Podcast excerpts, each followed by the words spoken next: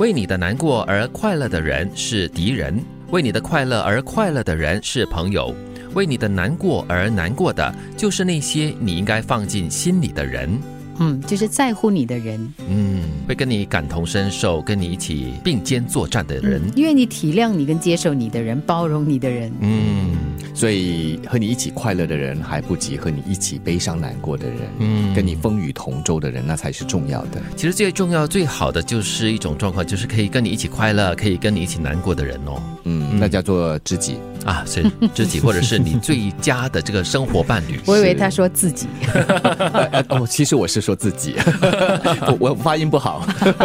我倒觉得说第一类人哈，这个敌人哈，嗯，在先进世界里面其实是越少越好啦。因为我觉得那种为你的难过而快乐的人哈，真的是那种负能量是非常非常的高的。不用管他们啊，不要管他们。我我觉得这个世界上你大概很难树立敌人。嗯。就是可能没有办法很投缘，但是不至于是敌人嘛。对啦，除非是那种商场上啦，或者是工作上的那种恶性的竞争了。嗯，特别是有利益冲突的、利害关系的，那或许还真的就会变成竞争了，直直接的竞争对手。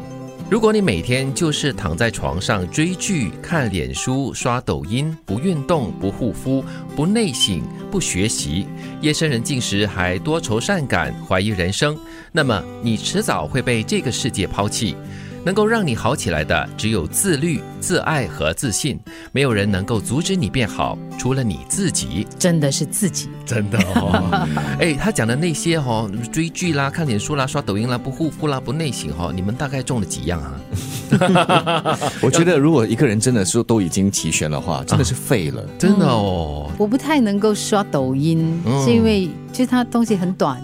我没有办法去去理解，笑笑一下就过了，但是我没有办法一个又一个的看。对啊，我偶尔会看脸书，偶尔也会追剧，但是我不会沉迷啦，就是有时间限制的。嗯，今天看一集两集这样子就打住了，然后呢做一些适度的软体运动了这样子护肤呢，倒是没有真正的去护肤啦，因为天生丽质嘛。还有就，那学习呢，我觉得在工作上每时每刻都有一些新的东西可以让你学习的。嗯，胸襟开阔，然后呢就是。是保持一种积极的心态，是就会都在学习。这两种人哈，我觉得是前者后者都是属于偏极端的啊。对，大多数人应该是在中间的吧。对了，对了，也不是完全不看脸书，看一点；也不是完全不自律，就是有一点，是什么都一点嘛。可是哈，自律、自爱跟自信呢，我觉得真的是人生最重要的三个要素。对，其实自律哈是最难保持跟最难培养的一样东西哈。对，自爱还可以啦，因为你要爱自己嘛。自信当然就是你在。各方各面做得好的话，那个信心就会自然的产生。它是有挣扎的。你是一个自律的人，你常常跟自己说：“好，我每天这个时间要去做这个运动。”但是呢，又很多诱惑出现，然后你就说：“哎呀，我要爱自己，我要接受这个诱惑，让自己快乐。”是，做人就要像仙人掌，你可以不去扎人，但身上必须带点刺。人不能惯，惯出来的都是毛病。别惯坏了不知领情的人。别喂饱了不懂回馈的心。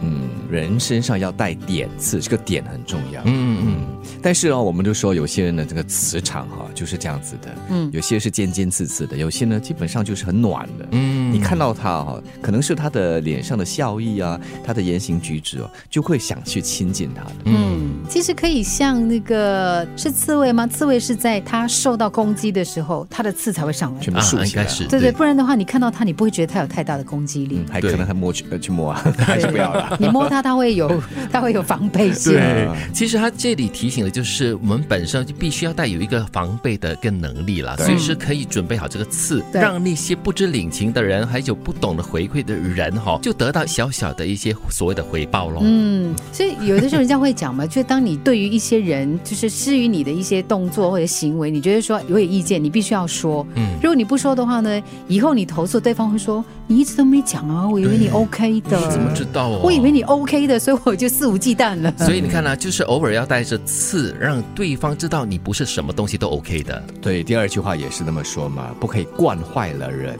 特别是那些不知领情的人。嗯，因为他喂饱了之后就不会回馈了。啊，是啊，就就当做理所当然的。我还以为你 OK 啊，你没有问题啊。是啊，为你的难过而快乐的人是敌人，为你的快乐而快乐的人是朋友。为你的难过而难过的，就是那些你应该放进心里的人。能够让你好起来的只有自律、自爱和自信。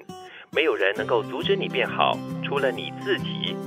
做人就要像仙人掌，你可以不去扎人，但身上必须带点刺。人不能够惯，惯出来的都是毛病。别惯坏了不知领情的人，别喂饱了不懂回馈的心。